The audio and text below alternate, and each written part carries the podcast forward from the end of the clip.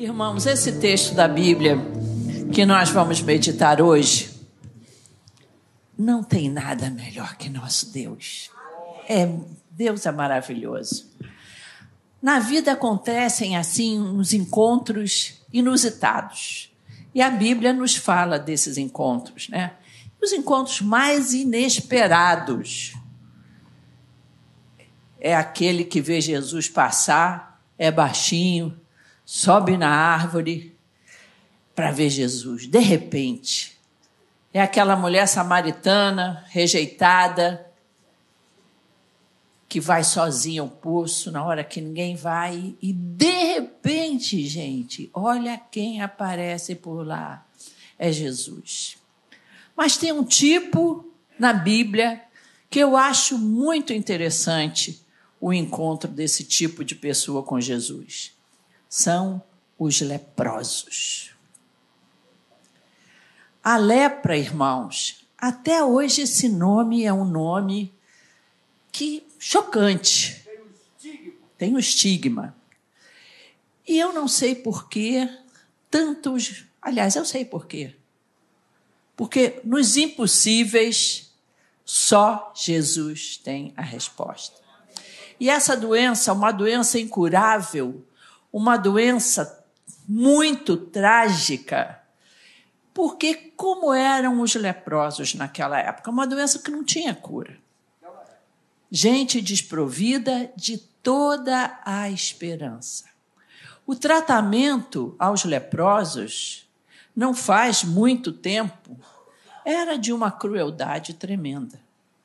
Nos anos aí, na época do, do presidente Getúlio Vargas, foram abertos os primeiros, os leprosários com maior estrutura. Mas você pensa que a pessoa era assim, gentilmente convidada: olha, vamos lá, você está doentinho, você está precisando ir para o hospital. A polícia chegava na sua casa, havia uma polícia ligada a, a, a essa parte de, de saúde e transportava você à força. As suas crianças eram levadas para orfanatos. Não eram colocadas à disposição de adoção. As pessoas rejeitavam adotar filhos de leprosos. E essas crianças iam para orfanatos e cresciam sem saber aonde estavam os seus pais. Se tornavam adolescentes e não sabiam aonde que eu posso ir para olhar o papai ou a mamãe lá de longe e fazer assim. Para saber que eu tenho uma identidade, que aquela é a minha identidade. Depois, mais tarde, lá pelos anos de 80, 80 e pouco, que, que já, já tinha medicação para cura da lepra. É, instituições começaram a ajudar esses adultos a encontrarem as suas raízes, a saber de onde vieram. Mas desde a antiguidade, os leprosos eram tratados de uma maneira cruel. A gente vê no livro de Levíticos que, para que eles não chegassem perto de ninguém e contaminassem, já que era uma doença contagiosa, eles tinham que andar vestidos de trapos.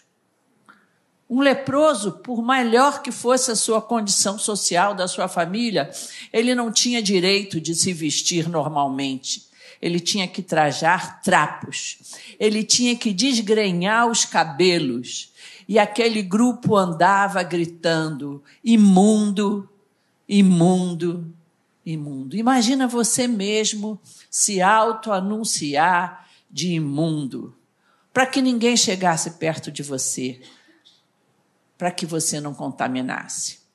Essa doença foi uma tragédia muito grande, mundial, e eu fiquei até sabendo que o Brasil é um dos segundo é o segundo país do mundo que ainda tem mais casos de lepra. Parece que a lepra anda junto com a pobreza com a falta de, de, de, de higiene, de recursos e tudo mais. Mas a gente também, ao procurar informações sobre essas coisas, descobre coisas formidáveis.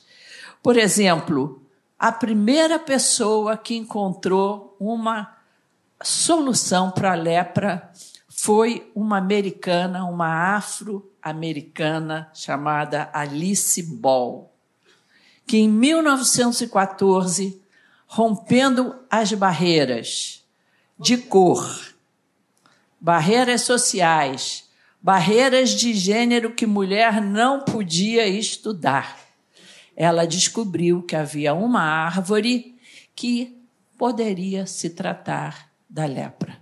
Só que a administração daquele óleo que saía daquela árvore era muito indigesta.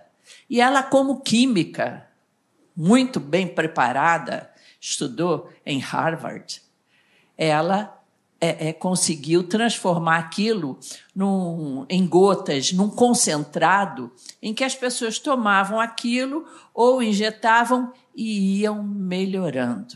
Até que chegou a cura também pelas sulfonas.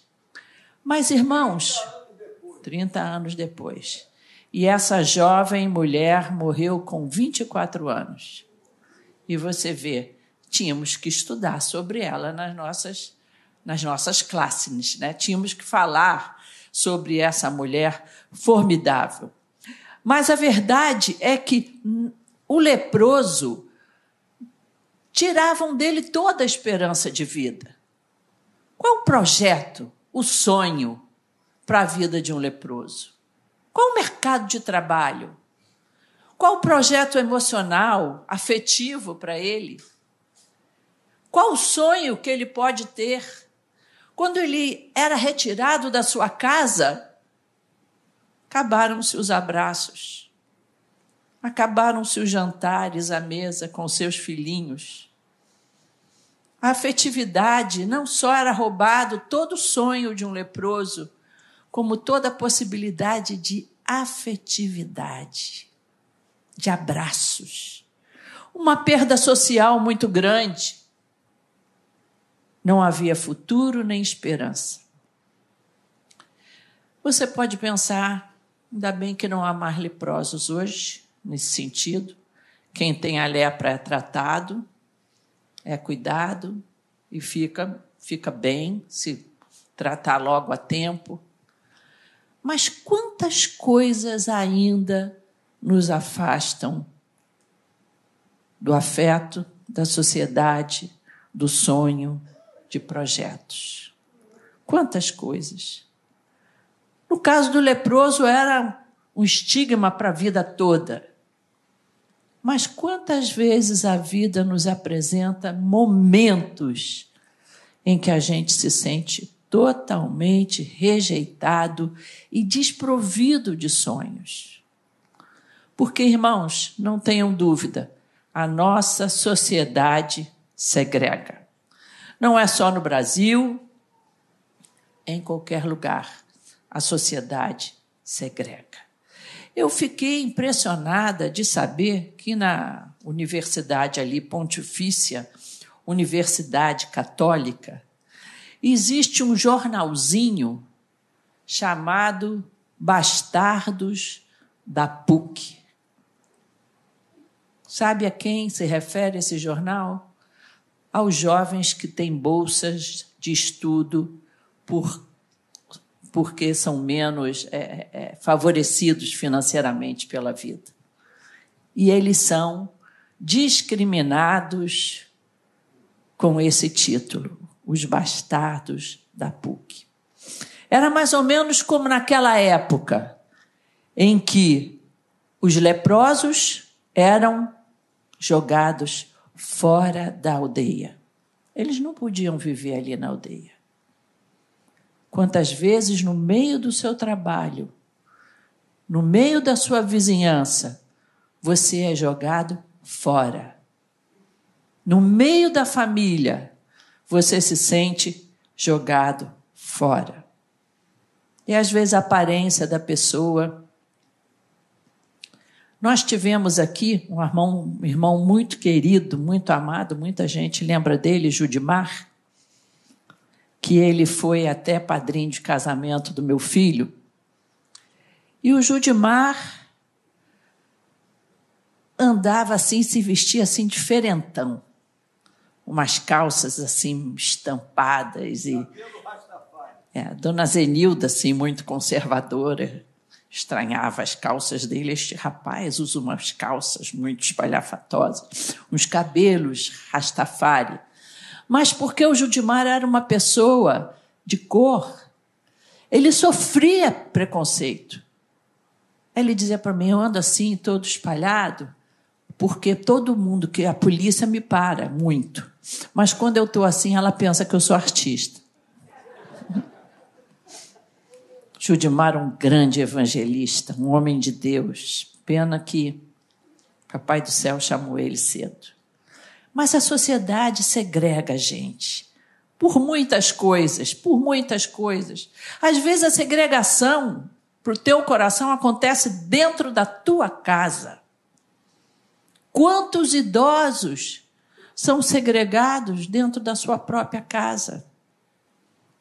Quantos casais vivem debaixo do mesmo teto, mas um está segregando o outro. Filhos e pais. Mas esse encontro com Jesus, ele mostra que não há nada, nada melhor que o nosso Deus. Quem se encontra com Jesus tem sua vida totalmente transformada, curada, tratada. E a gente vai ver por quê. Olha aqui, olha que texto fantástico. Mateus 8, de 1 a 4. Situação. Sermão do Monte. Olha que coisa, é, é, é que assim fantástico. Estou imaginando aquela ebulição daquele momento em que Jesus dá aquela, aquela, como é que eu vou dizer, a constituição do reino de Deus. Então, nessa situação toda, Jesus desce do monte e grandes multidões o seguiam. Eu, às vezes, fico até me imaginando lá, sabe? Não é jogo do Brasil-Paraguai de quando eu era adolescente, não. Mas era aquela cabeçada de gente, todo mundo indo atrás de Jesus depois daquele sermão maravilhoso. E diz lá Mateus 8:1 que era grande multidão que o seguia. Um leproso. Um leproso aproximando-se adorou. Olha a audácia desse cara. Porque se um, um leproso entrasse na aldeia, ele deveria ser apedrejado, podia até ser morto. O leproso não tinha esse direito. Quantas vezes a gente pensa, por causa do nosso pecado, que a gente não tem direito de se chegar a Jesus? O estigma dessa doença era grande porque muitas pessoas pensavam que era castigo também. Como a irmã de Moisés, quando começou lá a, a encabeçar aquela revolta contra Moisés, Miriam ficou leprosa. Quando Geazi também usou de desonestidade, ali mentiu para o seu patrão também. Então, Muitas pessoas associam a lepra a castigo, mas nem sempre. Há casos ali na Bíblia que era realmente.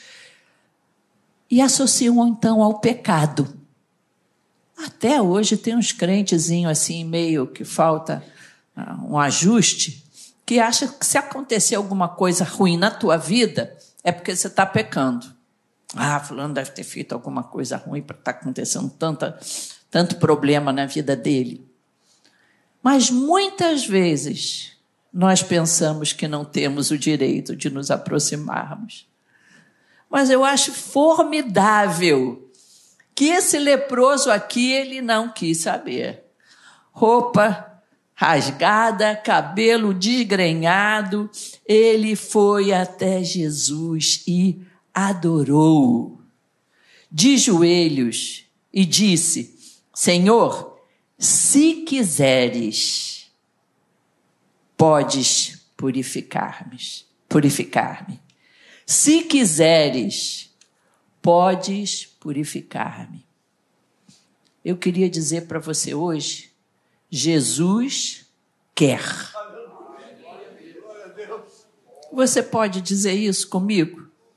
Jesus quer me purificar. Ah, mas eu não sou assim, esse pecador, essa. Irmãos, se a luz de Deus ilumina o nosso coração, você pode ter certeza que vai achar alguma coisa que você tem que entregar. Isso não tem a menor dúvida. Todos pecaram e destituídos nós estamos da glória de Deus. Há alguma coisa no seu coração. Por isso que o salmista diz: Sonda-me, ó Deus, e vê se há em mim algum mau caminho.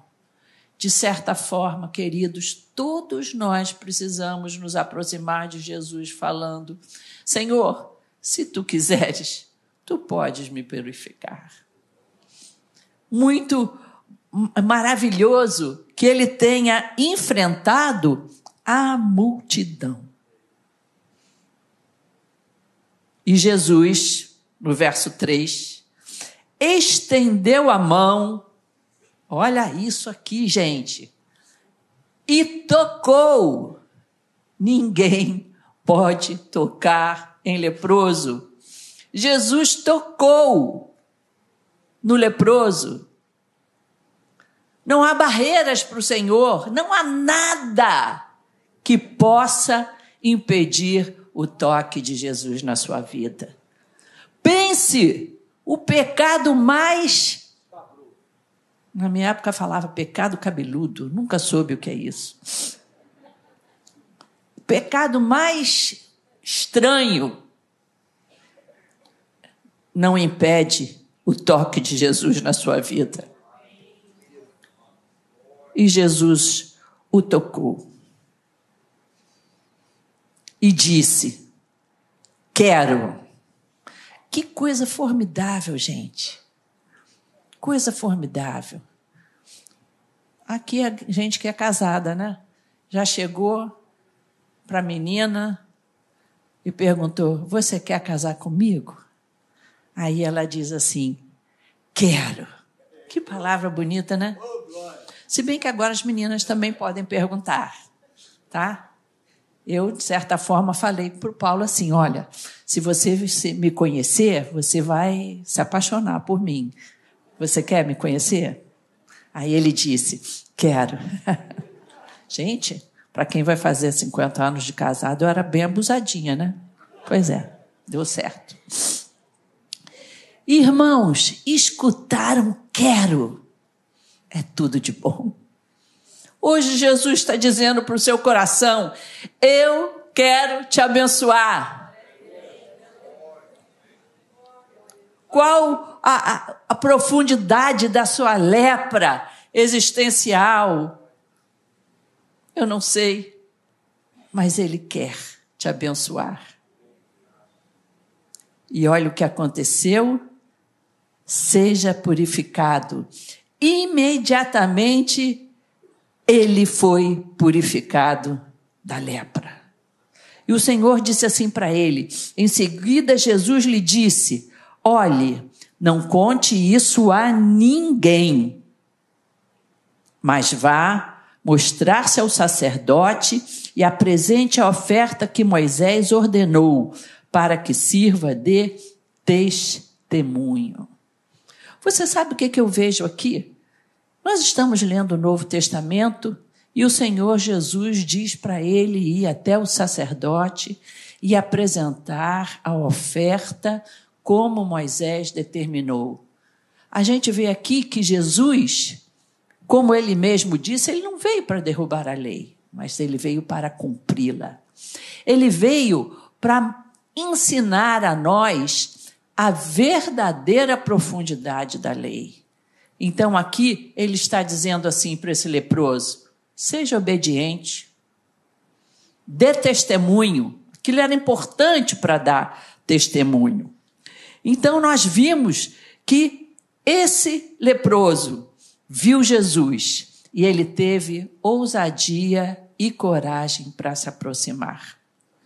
Vocês sabem, muitas pessoas vêm aqui à igreja e, se encantam. Que ambiente maravilhoso, que lugar legal, mas não tem coragem de tomar uma decisão por Jesus. O que, que eu vou dizer lá para minha família que eu virei crente? Como é que vai ser lá no, no, no, no meu meiozinho universitário, do, do, colégio, dizer: não, eu não quero mais, eu não topo mais esse tipo de, de, de brincadeira, porque eu agora eu tive um encontro com Jesus. Tem gente que não tem coragem, mas para você chegar perto de Jesus, você tem que ter coragem de superar essas barreiras.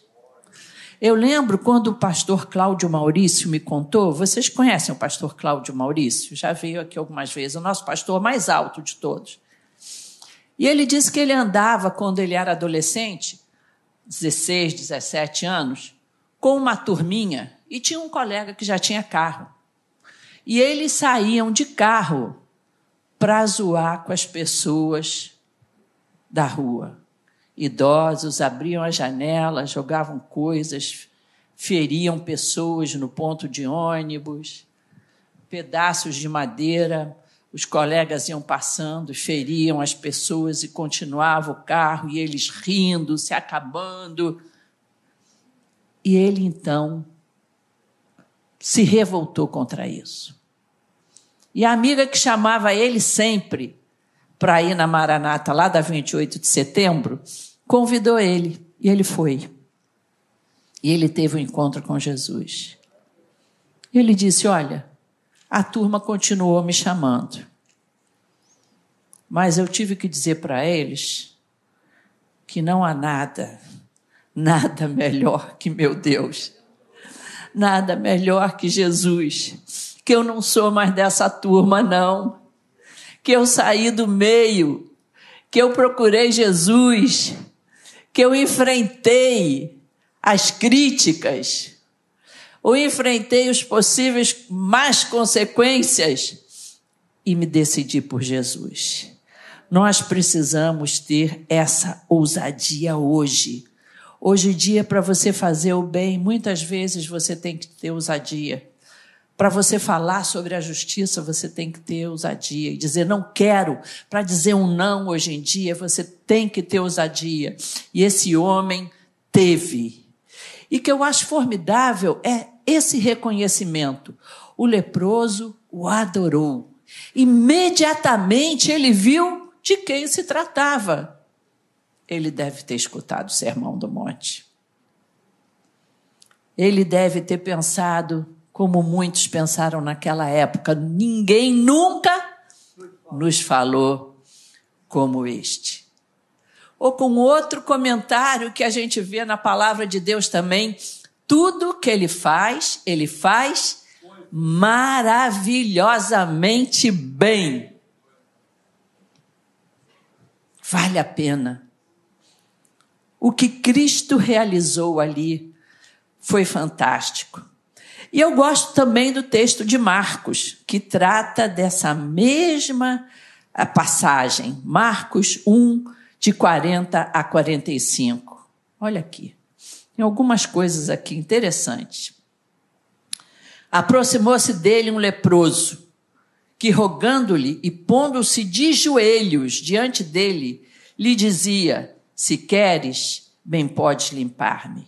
E Jesus, movido de grande compaixão. Essa frase me impressiona, por isso que eu precisava ler em Marcos. Ele é o Deus que tem compaixão por mim, por você, porque Ele é homem de dores, que sabe o que é padecer. A Bíblia diz que ele tudo foi tentado, mas sem pecado.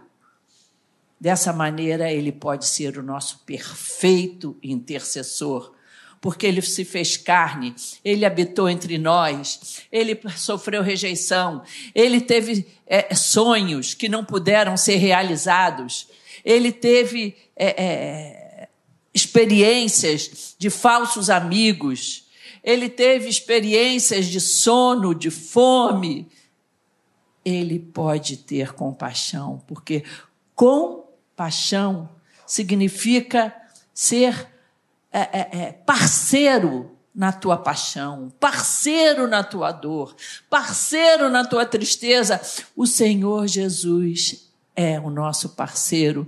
E naquela hora, quando ele teve compaixão por esse leproso, ele sentiu ali a tristeza que aquele homem deveria estar, estar sentindo.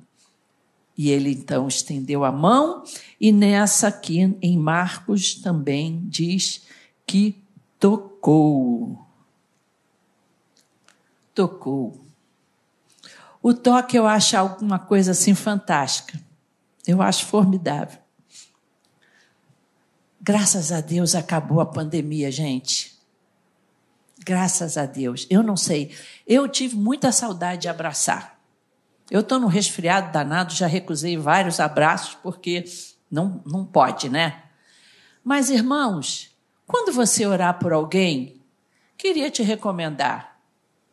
Se for um você homem orando com homem, toque no ombro da pessoa. Toque. Se for você homem orando por uma senhora, uma mulher, toque na, no cabelo. Toque nas crianças. Seja bem chameguento dentro de casa. Abraça teu marido. Abraça teus filhos toca. Irmãos, o toque cura. Jesus usava o toque para curar. Ele não podia ter dito só assim, com a mãozinha estendida, é leproso, né? Eu fico imaginando, irmãos. Nós oramos por algumas pessoas com Covid, a gente de máscara, e a gente assim com os dedos bem afastados. Mas não, ele é Deus. Ele é Deus, ele toca todos, seja qual for o teu problema. E Jesus mostra aqui o quanto o toque pessoal é importante. Nós precisamos trazer esses ensinamentos de Jesus para o nosso dia a dia, para os nossos relacionamentos. Como é importante um aperto de mão. Eu acho bacana, né, que a gente às vezes vê assim alguns filmes, aí os caras brigaram com o outro, aí vem como que para pedir perdão, fica aquela cara feia assim. Aí na hora que estende a mão, geralmente a câmera dá o close, né? Estende a mão, aperta a mão assim. Uh, uau! O toque. O toque cura. Tá triste com com alguém, com teu esposo, com a tua esposa, com teu amigo? Dá um abraço. Tá carente? Pede um abraço.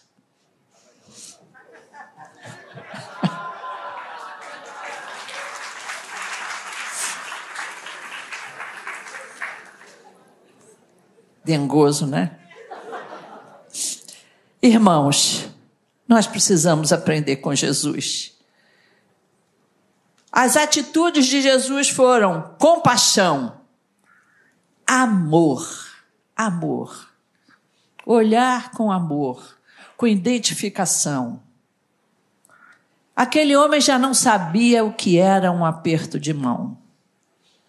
Aquele homem já não sabia o que era o quentinho da mão. Né? A mão tem um quentinho. Esses dias fui com a minha netinha caçula. A gente vai passear lá no, no Forte Copacabana. Depois, quando a gente se sentou num lugar, ela estava com um corpinho frio do, do vento e ela se enroscou toda no meu colo. Gente, que coisa gostosa. O quentinho dela e o quentinho meu muito bom. Isso abençoa a gente.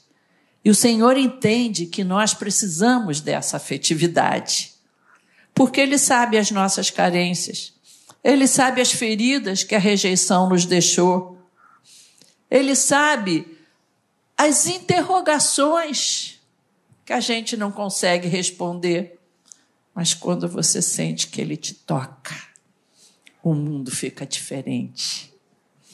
Eis que a mão do Senhor não está encolhida para que não possa salvar, nem surdo o seu ouvido para que não possa ouvir. O toque traz a cura das nossas carências. A palavra. Outra coisa que a gente precisa valorizar, outra atitude de amor, uma é o toque, a outra é a palavra. Falar. Amor tem que ser falado. Jesus falou: Eu quero. Jesus lá, o grande homem de, homem de Deus, o homem de Deus, não, o próprio Deus. Se tu queres, pode curar-me. Jesus podia. Palavra, há poder na palavra. Eu quero, eu te amo, me perdoa, vamos ficar junto, me segue. Há poder nas palavras, meus irmãos.